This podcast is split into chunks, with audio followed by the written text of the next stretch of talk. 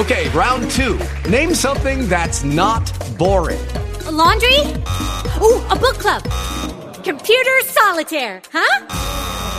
Ah, oh, sorry, we were looking for Chumba Casino. That's right. ChumbaCasino.com has over 100 casino style games. Join today and play for free for your chance to redeem some serious prizes. ChumbaCasino.com. No purchase necessary. Full prohibited by law. 18 plus terms and conditions apply. See website for details. Para hablar de metabolismo, vamos a saludar al doctor Oscar Rosero. Él es médico endocrinólogo, miembro de la Asociación Colombiana de Endocrinología y autor de Meta Alimentación. Además, el doctor Rosero en redes sociales es sumamente popular, pues es muy claro en la información que explica y que expone. Así que lo saludamos con mucho honor, doctor Rosero. Muy buenas tardes, bienvenido a Salud y algo más. Hola, muy buenas tardes. Un saludo especial para ti, Carolina, Camila y pues por supuesto todos los oyentes de la W. Bueno, pues doctor, hoy vamos a hablar del metabolismo y vamos a empezar como Dumis, desde un comienzo. ¿Qué es el metabolismo, doctor Rosero? Me encanta, me encanta que empecemos así porque pues el metabolismo es una palabra que es utilizada y que ha sido utilizada durante mucho tiempo, pero mal utilizada, ¿no? Entonces, eh, pocos conocemos realmente de qué se trata, pero le atribuimos propiedades sobrenaturales. Yo digo que a veces es como, como, como que se habla, pero no se conoce y en el fondo siempre se le echa la culpa a él de todo. Básicamente, metabolismo es eh, todos esos procesos endógenos que llevan a el adecuado funcionamiento del cuerpo desde el punto de vista de la, de la asimilación de nutrientes y la conversión, todas las vías enzimáticas, químicas, bioquímicas, hormonales, de la conversión de los alimentos en energía. Ese punto es muy importante, hacer la asociación entre metabolismo y energía. ¿Por qué lo digo? Porque ya vamos entendiendo que el metabolismo no se mide como una velocidad. Entonces nos rompemos ese tema de que tengo metabolismo lento porque es que el metabolismo no es una velocidad, el metabolismo es una medida que se puede hacer tangible en forma de energía. Mm, o sea, doctor, que lo que le da la energía al metabolismo es la comida o lo que ingerimos. La comida. Entonces, ahí es la importancia de las claves de la alimentación para que nuestro metabolismo sea un metabolismo lo que llamaríamos nosotros coloquialmente rápido. Exactamente, que no es rápido porque no es en velocidad, entonces ponle cuidado. Eh, cuando comemos todos los procesos bioquímicos, químicos que llevan a la producción de energía a partir de lo que comemos, que la, unidad esencial de energía en el cuerpo se llama ATP, eh, eso es el metabolismo, eso se puede medir y se mide es en, por ejemplo, la tasa metabólica en reposo o la tasa metabólica en actividad. La que más medimos es la tasa metabólica en reposo. Yo puedo medir sencillamente cómo o, cuánta energía mi cuerpo está gastando diariamente. Y eso es la tasa metabólica en reposo. Fíjate que hablamos es, en este caso, como es energía, la forma de expresar energía en los seres humanos es en calorías, ¿no? Entonces, ¿cuántas calorías eh, Camila o Carolina gastan en un día? Esa es la tasa metabólica en reposo. Ese es un metabolismo que puede ser normal o puede ser bajo o puede ser alto, pero no es rápido ni lento, sino o alto o bajo o normal. Vea, doctor Rosero, acá entonces yo le quiero preguntar algo y es que nos han dicho que entre menos comamos es mejor, pero si la alimentación es la que nos acelera el metabolismo y el metabolismo funciona con energía, ¿cómo es que entonces deberíamos comer, doctor? Claro, y ahí vienen todos los, asteriscos, se aplican condiciones y restricciones, ¿no? Entonces, eh, por supuesto que los alimentos nos aportan energía, convertimos esa energía en calor, en movimiento intestinal, en pensamiento cerebral, etcétera, y todo lo demás. El número o la cantidad de veces que comemos poco o nada interfiere, entre comillas, en ese metabolismo. Sin embargo, una cosa es hablar de calorías en el laboratorio y otra cosa es en la vida real, porque aquí viene el otro aspecto, y es que la comida que ingerimos no solamente son calorías, sino es información cada alimento o cada producto que ingerimos, que pasa por nuestro tracto digestivo, nos está aportando información y esa información o puede ser buena o puede ser mala. Esa información o nos puede ayudar a tener un metabolismo sano o lo que hace es afectar las hormonas, afectar las vías moleculares para que nuestro metabolismo se haga malo, se haga lento, no hablamos del océano lento, sino se haga, se disminuye el metabolismo.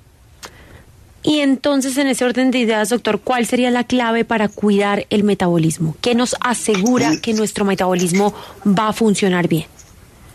Eso es súper bien y aquí quiero hacer una salvedad también y ojo los oyentes. Siempre se ha asociado metabolismo con tránsito intestinal, ¿no? Entonces muchas oyentes dicen, no, es que yo soy de metabolismo lento porque hago popó de vez en cuando. Ojo, no tiene nada que ver el tránsito intestinal con el metabolismo. Si yo hago con la frecuencia diaria o interdiaria o tengo estreñimiento, no es que mi metabolismo esté lento, no, es un problema digestivo que amerita, por supuesto, la consulta con un gastroenterólogo o alguien experto en tracto, en tracto gastrointestinal, pero eso no tiene nada que ver con el metabolismo.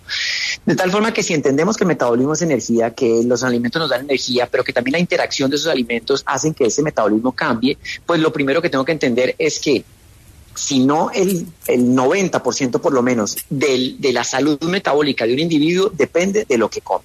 Ese es el primer punto importante de entender.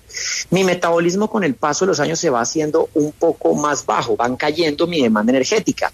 Yo debo adaptarme, obviamente, sin embargo, esas variaciones no son tan grandes. Y otra cosa importante para todos los que nos están escuchando, atención, nuestro metabolismo, que lo medimos en forma de energía consumida diaria, que, gastamos diariamente, eh, no se puede ni acelerar ni, ni, ni, ni, hacer más, más, más lento ni más rápido tomando X o Y producto, porque nuestro metabolismo es genético.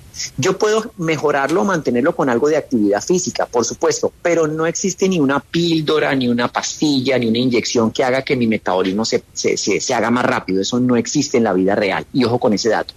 90% de la respuesta de, salud metabólica de un individuo depende de lo que está comiendo. Así que atención, de lo que comemos depende si nuestro metabolismo va bien o nuestro metabolismo va mal.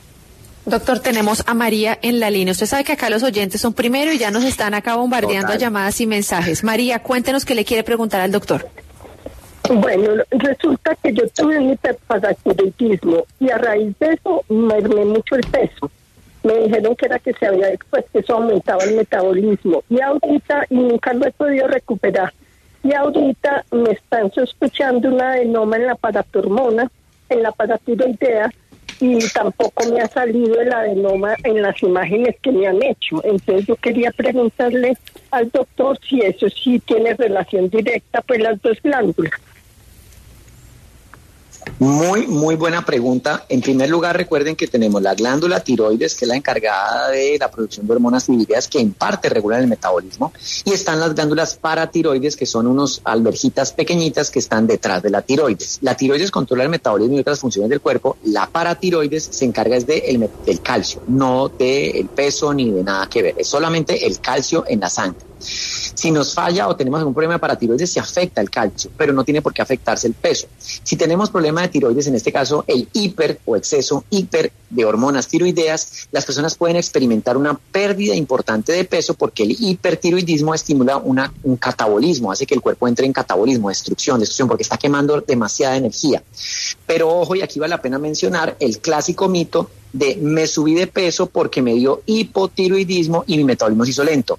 La relación entre aumento de peso e hipotiroidismo no es tan lineal como muchos creen. De hecho, los estudios han demostrado que el hipotiroidismo, hipotiroidismo puede acarrear una ganancia de no más de 2 kilogramos de peso que suelen perderse una vez se inicia el tratamiento con hormona tiroidea. De ahí en adelante no le podemos echar el pato a la tiroides. Y esos 2 kilos no son de, no son de grasa, sino son de retención hídrica. Entonces, hipotiroidismo puede producir un pequeño aumento de peso que son no más de 2 kilos y que se revierten cuando se inicia. De ahí en adelante no le puedo seguir echando la culpa a la tiroides. Y el hipertiroidismo sí produce un estado catabólico que hace que la persona se adelgace masivamente paratiroides son calcio, no son, no, no, no tienen nada que ver con la tiroides, esos son otro problema diferente. Sí debe, por supuesto, consultar a un endocrinólogo la paciente que llamó para estudiar bien el caso. Buenísimo saber eso, Camila, ¿no? Porque entonces el problema no es la tiroides, sino la hamburguesitis, la pizzitis, todo, ¿no? Claro, claro, totalmente. Mire, doctor, aquí nos escribe, nos escribe un oyente. Tengo 51 años, peso 100 kilogramos, mido 1,84. Empecé este, esta semana con ejercicio de cardio, de desayuno, me como dos huevos tibios, no almuerzo y para la cena algo suave, una venita colada, más o menos eso. A las 4.30 m salgo a trotar. ¿Estoy haciéndolo bien? Ay, Dios mío, este, es muy complicado, obviamente, sin hacer una evaluación antropométrica completa. Lo primero es que ya saben ustedes que el índice de masa corporal, que esa relación peso-estatura, ya está desactualizada, eso ya no funciona. Hay que medir el porcentaje de grasa real y ver el estatus hormonal. En este caso veo varias cosas que tienen que revisar. Lo primero, el aporte proteico diario está extraordinariamente bajo sin proteína entramos en catabolismo, pero no de grasa, entramos en catabolismo o destrucción de músculo. Y obviamente eh, en la cena tener una baja fuente de proteína y predominantemente carbohidrato, como en este caso la avena, pues va a generar pico de insulina a una hora en la cual no debería estar y no va a ser muy favorecedor. Obviamente está aguantando hambre, obviamente va a tener que perder peso, pero ese peso que está perdiendo hay que tener cuidado porque probablemente va a ser de masa muscular. Vea, doctor, a mí en verdad que esto que usted acaba de decir de que ir, ir, al baño, esa gente que se la pasa como un pájaro, que me da envidia, le digo la verdad, comen, van al baño, comen, y yo digo, ay, qué envidia. O sea, doctor, eso de que uno sube peso, por ejemplo, uno ve muchas personas que después de ir al baño bajan de peso, es porque tenían, me imagino que mucha materia fecal eh, acumulada, pero no tiene nada que ver con que si yo voy al baño solo una vez a la semana, entonces yo tengo, soy lenta de metabolismo, porque le digo la verdad, doctor, yo soy delgaditica, usted sabe, yo soy súper delgadita pero yo no voy al baño todos los días. Entonces, ¿qué le podemos decir a nuestros oyentes? Esa parte sí. Esa Camila es igual de flaquita, no crea. Y tampoco voy al baño todos los días. ojo, ojo, nos va a tocar a consultar con la doctora Juliana Gastro. Pero no la pasamos en esas. Porque obviamente, bueno, los patrones de, tránsito intestinal son diferentes para, para, para, cada, para, para, cada persona. Es mucho más frecuente el tránsito lento en las mujeres, pero ojo con lo que les acabé de explicar al principio. El tránsito intestinal y el metabolismo no tienen absolutamente nada que ver, no se relacionan una cosa con la otra. Yo puedo tener un hábito intestinal dos, tres veces al día y aún así tener un metabolismo, una tasa metabólica muy bajita o viceversa. O sea, eso no, no, no tiene nada que ver ahí. Si yo, por ejemplo, les a contar de dónde salió esa teoría del tránsito intestinal y el metabolismo. Recuerden que hace algunos años empezaron a comercializar unos té, famosos té verdes, eh, que supuestamente eran para adelgazar las personas lo tomaban y les daba diarrea. Y entonces decían, claro, como estoy con diarrea, tengo el metabolismo acelerado y eso me está ayudando a perder peso. Resulta que el famoso té verde, esos que y todavía se siguen vendiendo, que dan diarrea, finalmente es té, pero le agregan laxantes porque el consciente colectivo, la, la, la, la información en, la, en la matriz, en la masa, cree que hacer del cuerpo es acelerar el metabolismo o hacer mucho popó es acelerar el metabolismo. Obviamente es una estafa. El té por naturaleza es astringente, no es laxante. Y esos tés que producen diarrea están dañando la flora intestinal porque le agregaron intencionalmente laxantes para que inconscientemente creamos que estamos perdiendo peso porque estamos haciendo popó, pero no tiene nada que ver. ¿Cuánto peso se pierde después de que yo hago popó? Más o menos de 200 a 300 gramos. No puede ser más. Obviamente eso tuvo que haber sido acumulado mucho. Eh, normalmente la diferencia no es tan significativa. Hmm. Camila, siga usted. Entonces, ¿qué pregunta le tiene ahora el doctor? Mire, sí, no, yo estoy aquí en shock, ¿no? Mire, doctor, mm, yo siempre he pensado que lo que usted decía, si uno no come bien, pues le, le es más difícil ir al baño porque pues no hay lo que usted dice, no hay energía para que el metabolismo se mueva, no hay energía para que para que sí, para que podamos eh, ir al baño, pero ¿qué ¿Cuáles son las comidas exactamente? ¿Qué es lo que debemos comer? Porque es que unos dicen que son cinco veces al día, otros que son ah, tres, otros que el ayuno. Entonces, ¿qué tan buenas son todas estas nuevas tendencias que salen en cuanto a la alimentación? Hay cosas importantes y, eso forma parte de lo, que llamamos los cinco tips o cinco herramientas para, para que empecemos a sanar el metabolismo. Y tiene que ver con dos cosas. Uno, el ayuno. El ayuno como estrategia terapéutica ha pasado la validación científica en los últimos cinco años han aparecido gran cantidad de artículos de investigación donde hacen, donde hacen ver que definitivamente se necesita. De hecho, un dato que me pareció absolutamente curioso y es que la, Asociación eh, Europea, perdón, la Asociación Europea de Cardiología por primera vez en su revista pone unas recomendaciones de alimentación y plantean explícitamente el hacer ayuno como una estrategia para mejorar la salud cardiovascular. Algo absolutamente revolucionario porque dentro de los más tradicionalistas, eh, poco aceptación de cambio son estos tipos cardiólogos viejitos de por allá y ya están diciendo, oiga, mire, sí se puede hacer algo de ayuno. Entonces, esa parte es importante. No hay que, no hay que satanizar el tema de ayuno. Y ayuno simplemente es tener horas de descanso desde el punto de vista de alimentación, tanto intestinal como mental como físico. Entonces, no está mal ayunar, pero ayunar para empezar se necesita hacerlo de la forma correcta. Y ya también han habido sendos estudios que dicen que la forma correcta de ayunar es contraria a lo que nos vendió el marketing y a lo que nos vendieron las redes sociales. Nos vendieron la idea de que hacer ayuno intermitente era no desayunar. Yo me acuerdo que hace 3, 4 años los, los famosos de las redes sociales, los famosos médicos decían ayuno intermitente, no desayune. Hoy día se sabe que es la peor práctica de ayuno porque no funciona y porque acarrea muchísimo más daño metabólico. El ayuno intermitente o el ayuno fisiológico adecuado es la cena temprano, cerrar la ventana de alimentación lo más temprano posible. A partir de ahí, si yo, por ejemplo, la cierro a las 6 de la tarde y vuelvo y como al otro día a las 7 de la mañana, ya tengo 13 horas de reposo intestinal, 13 horas de disminución de la insulina, de regeneración, de sanación de la microbiota. A partir de ahí ya todo empieza a funcionar. Si yo quiero aumentar mi periodo de ayuno, lo que hago es, en vez de las 6, lo corro a las 5 la siguiente semana. Y ya no son 13, sino son 14 horas. Y fíjate cómo naturalmente el cuerpo empieza a restaurar sus ciclos circadianos. ¿Cuántas veces debo comer al día? Se popularizó la idea de las 5 veces al día, que eso fue como hecho el mantra que repitieron muchos expertos en nutrición durante una, muchas décadas. Hoy día se sabe que eso es falso, que no es necesario, que yo puedo mantener una o dos o tres comidas al día. Lo importante es que en esas comidas obtenga el 100% de mis requerimientos energéticos y de macro y de micronutrientes esenciales para vivir. Eso es lo más importante de entender. Cada persona es diferente. Ahora, yo trato pacientes con problemas metabólicos y para ellos sería imposible decirles yo, oiga, a partir de ahora va a comer solo dos veces al día. No, sería una locura, porque tienen la insulina alta, porque tienen la dopamina alta, tienen la serotonina alta y el cuerpo les va a pedir. ¿Qué se hace en esos casos? Pues uno dice, no, pues coma su desayuno, su almuerzo y su comida, y entre comidas coma si alguna merienda. Pero esas meriendas entre comidas no son una comida, son una merienda. Entonces no es que esté comiendo cinco veces al día, es que tiene un desayuno, un almuerzo, una cena y uno entre comidas. Yo por lo menos como o tres o dos veces al día usualmente tres, pero hay veces que como solamente dos veces al día, sin ningún problema, teniendo la precaución de que el aporte proteico y micronutrientes sea suficiente. Entonces, no existe una fórmula de cocina, cada uno se conoce, cada uno sabe si puede aguantar o no. Lo importante es que en lo que come, en el periodo de alimentación, tenga su requerimiento básico necesario de proteína, de carbohidrato, de grasas buenas para estar, para estar funcionando bien. Vea, doctor, yo voy a aprovechar que lo tengo aquí porque usted le dio una explicación a mi hermana que yo quiero que usted me dé a mí al aire para los oyentes. ¿Qué pasa? Doctor, es que usted sabe que mi hermana usted lo adora, así que quiero saber, quiero que me explique usted esto a mí. No, Andreita, es un amor, claro que sí. ¿Qué pasa, doctor, cuando una persona deja el carbohidrato del todo? ¿Qué le pasa a ese pobre páncreas? Dios mío, eso es una de las cosas más complejas de, manejar. De hecho, aquí les voy adelantando, yo, yo tengo mi libro que se llama Metalimentación, eh, ya estoy con mi proceso, el proceso editorial para sacar mi segundo libro y uno de los capítulos es cómo hago yo el proceso de reintroducir carbohidrato cuando por X o Y motivo me dio la loca idea de suspenderlos del todo, porque eso es un proceso que hay que hacerlo gradual.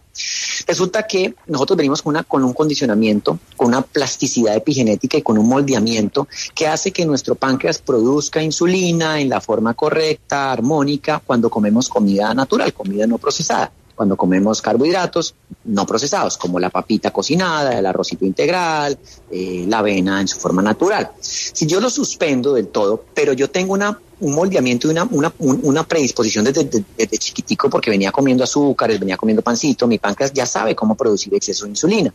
Y yo por un tiempo corté con el carbohidrato, mi páncreas deja de producir insulina. Pero si por algún motivo me cansé de no comer carbohidrato y volví a introducirlo, se va a producir un pico de insulina que ha sido demostrado que es peor que el que teníamos mucho antes. La respuesta va a ser desproporcionadamente alta. Y es lo que vemos con muchos pacientes que se inician en modelos como la dieta cetogénica, sin un control, sin una supervisión adecuada, y después de un tiempo se cansaron y dijeron, no, yo ahora voy a poner un poquito de carbohidrato y empezar a comer los fines de semana que la hamburguesita, pero entre semana soy muy keto. ¿Qué va a pasar? Su insulina se va a disparar. Su exceso de picos de insulina, que son peores que los que tenía antes, van a generar cansancio, decaimiento, aumento excesivo de la acumulación de grasa y una alteración metabólica de la Madonna. ¿Qué deben hacer los que están escuchando que les dio por esa loca idea de suspenderle todo el carbohidrato, pero ya se cansaron? ¿Qué es lo que a todos les pasa? Pues deben hacerlo gradualmente, pasito a pasito. Tienen que darle otra vez a su cuerpo ese mensaje de que necesitan, pero ojo, no tanta insulina como la que producían antes. Así que no cometan esa equivocación porque el cuerpo se los va a cobrar y yo sé que muchos han escuchado la historia de que fulanita de tal que hizo la famosa dieta sin carbohidratos y ahora está peor de lo que estaba antes. Pasa y ya ha venido pasando desde siempre. Súper importante eso que usted nos dice, doctor, de no dejar los carbohidratos. Todo balanceado. Es que todo se puede, como usted lo decía, todo se puede con un balance y con un equilibrio. Pero no, lo que usted nos dice, no, no dejar el carbohidrato del todo. Ahora fíjate que es que el problema, y, fíjense que, el problema es que cuando decimos carbohidrato, eh, creemos entonces que todos son malos. Y ahorita que hablar de carbohidrato hay que diferenciarlos. O sea, es que hay, hay carbohidratos que son los perversamente malos que no sirven y que uno definitivamente no, los ultraprocesados, o sea, no tiene ningún sentido meterlos en el mismo costal. O sea, digo, ¿cómo, cómo, cómo me pretenden a mí comparar una papa cocinada, que es un almidón resistente, versus un pan ultraprocesado, que es un almidón, que es un, un cereal, producto un cereal refinado, que no, no aporta nada, o sea, no tiene nada que ver una cosa con la otra.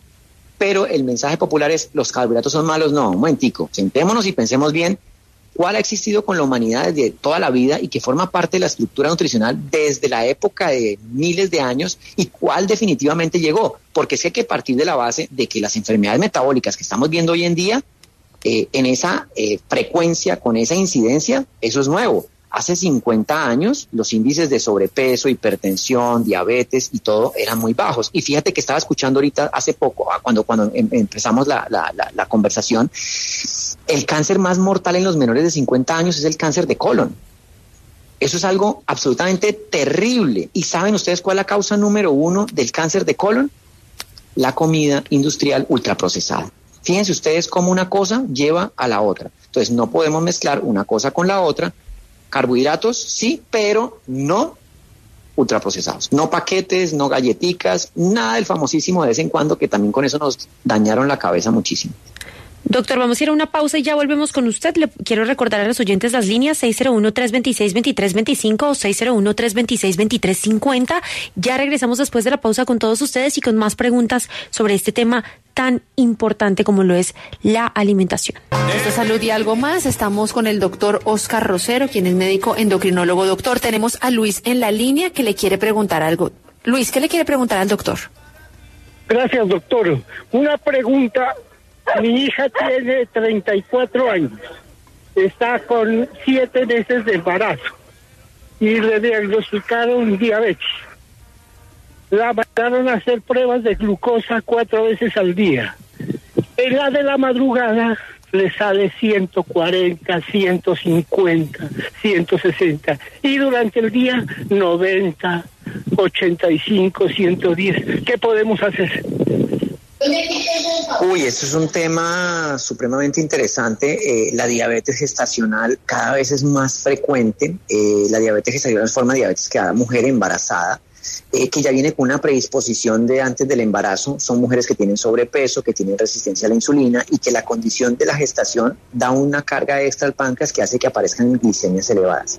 La glicemia normal en ayunas debe estar por debajo de 100. Eh, claramente ya está presentando en la madrugada niveles por encima de 100, el resto del día está bien. ¿Cuál es mi recomendación? La diabetes gestacional debe ser manejada siempre por un médico especialista, ojalá un endocrinólogo. Estas pacientes necesitan estos sistemas de monitoreo continuo de glucosa que ya están disponibles en Colombia, que permiten medir la glucosa durante 24 horas cada minuto y así poder establecer si esa mujer con esa diabetes gestacional necesita eh, alguna terapia insulínica o algo adicional para evitar esos picos de glucosa, porque esos picos de glucosa a largo plazo pueden afectar a su bebé. Mi consejo es siempre buscar un endocrinólogo y tener un muy buen control, muy estricto de la glicemia. Y para las mujeres que no están embarazadas, para evitar el riesgo de diabetes gestacional, necesitan sí o sí mejorar su alimentación, comer 100% comida real y mejorar la resistencia a la insulina, que es el principal factor predisponente para la diabetes gestacional. Doctora, ahí está Nasli que le quiere hacer una pregunta. Nasli, adelante. Mi pregunta es la siguiente. Hablamos de carbohidratos simples, de carbohidratos complejos, de almidón. Eh, ¿Cuál es el más recomendable? Que si la avena la comemos son naturales, diferentes si la avena está preparada, el índice glicémico es diferente, o sea, tengo esas dudas. Esas son las dudas, eh, que tenemos todos y que, nos obliga, por supuesto, a los, a los expertos a estudiar un poquito más. ¿Qué es lo importante para todos los que nos están escuchando? Los carbohidratos que vamos a eliminar o que vamos a evitar son los carbohidratos procesados, ultraprocesados. ¿Cuáles son esos? Los que vienen empacados, los que vienen, eh, que ya han tenido un procesamiento con una mezcla de ingredientes, por ejemplo, panes, galletas, tostadas, helados, chocolatinas. Eh, esos son o jugos, por ejemplo, son carbohidratos procesados. ¿Cuáles nos vamos a comer? Los que no son procesados, los que procesamos nosotros en la cocina. El arroz, la papa, la yuca, el plátano, el frijol, eh, la avena, la cebada, el garbanzo, esos son los que vamos a comer. Y si yo quiero complicarme la vida, voy a decir, bueno, hay unos almidones, que la papa, que la yuca, pero no nos compliquemos la vida. Carbohidratos simples o son los, los, los malos, los que vienen empacados, los del supermercado, los que son ultraprocesados, los que tienen tabla nutricional, los que tienen etiqueta. Los que no tienen etiqueta son los que podemos consumir, que son los que compramos en el Fruber, en la plaza de mercado. Esos nuestro cuerpo sabe perfectamente qué hacer con ellos. De hecho, miles de años de evolución nos han permitido asimilar la papita, la yuquita, el frijolito como debe ser. Mientras que los otros, los que vienen empacados con etiqueta nutricional, son inventos del hombre, mezclas de ingredientes con aditivos, con conservantes, con que nuestro cuerpo no tiene ni idea qué hacer con ellos y que empieza esa pelea inmunológica, metabólica, hormonal para tratar de hacer algo con ellos y que termina, por supuesto, con nuestra mala salud. Bueno, pues doctor Rosero, le queremos agradecer por haber estado con nosotros todo este tiempo. Sabemos que vive súper ocupado. Doctor, cuéntenos dónde lo pueden seguir nuestros oyentes. Claro que sí. Recuerden que estoy en todas las redes sociales como arroba endocrino rosero. En X, en Instagram, en Facebook, en YouTube, en Twitch, en todas las redes sociales como arroba endocrino rosero. Un placer, por supuesto, una vez más estar por aquí. Cuenten conmigo cuando me necesiten y a cuidarse y a cuidar ese metabolismo. Último, último puntico. Dos, tres consejos más para sanar, para tener un buen metabolismo. Dormir bien. Siete horas de sueño nocturno garantizan un funcionamiento metabólico adecuado exponerse al sol todos los días de 15 a 20 minutos, indispensable para un funcionamiento adecuado. Y movilidad, a caminar todos los días un poquito, a caminar todos los días un poquito. Con esa fórmula estoy seguro que muchos van a empezar a encontrar sanación. Lucky Land Casino asking people what's the weirdest place you've gotten lucky? Lucky? In line at the deli, I guess. Aha, in my dentist's office. More than once, actually. Do I have to say? Yes, you do. In the car before my kids' PTA meeting. Really? Yes. Excuse me, what's the weirdest place you've gotten lucky? I never win and tell. Well, there you have it. You can get lucky anywhere playing at LuckyLandSlots.com. Play for free right now. Are you feeling lucky? No purchase necessary. Void where prohibited by law. 18 plus. Terms and conditions apply. See website for details. En Sherwin Williams somos tu compa, tu pana, tu socio, pero sobre todo somos tu aliado. Con más de 6.000 representantes para atenderte en tu idioma y beneficios para contratistas que encontrarás en aliadopro.com. En Sherwin Williams somos el aliado del PRO.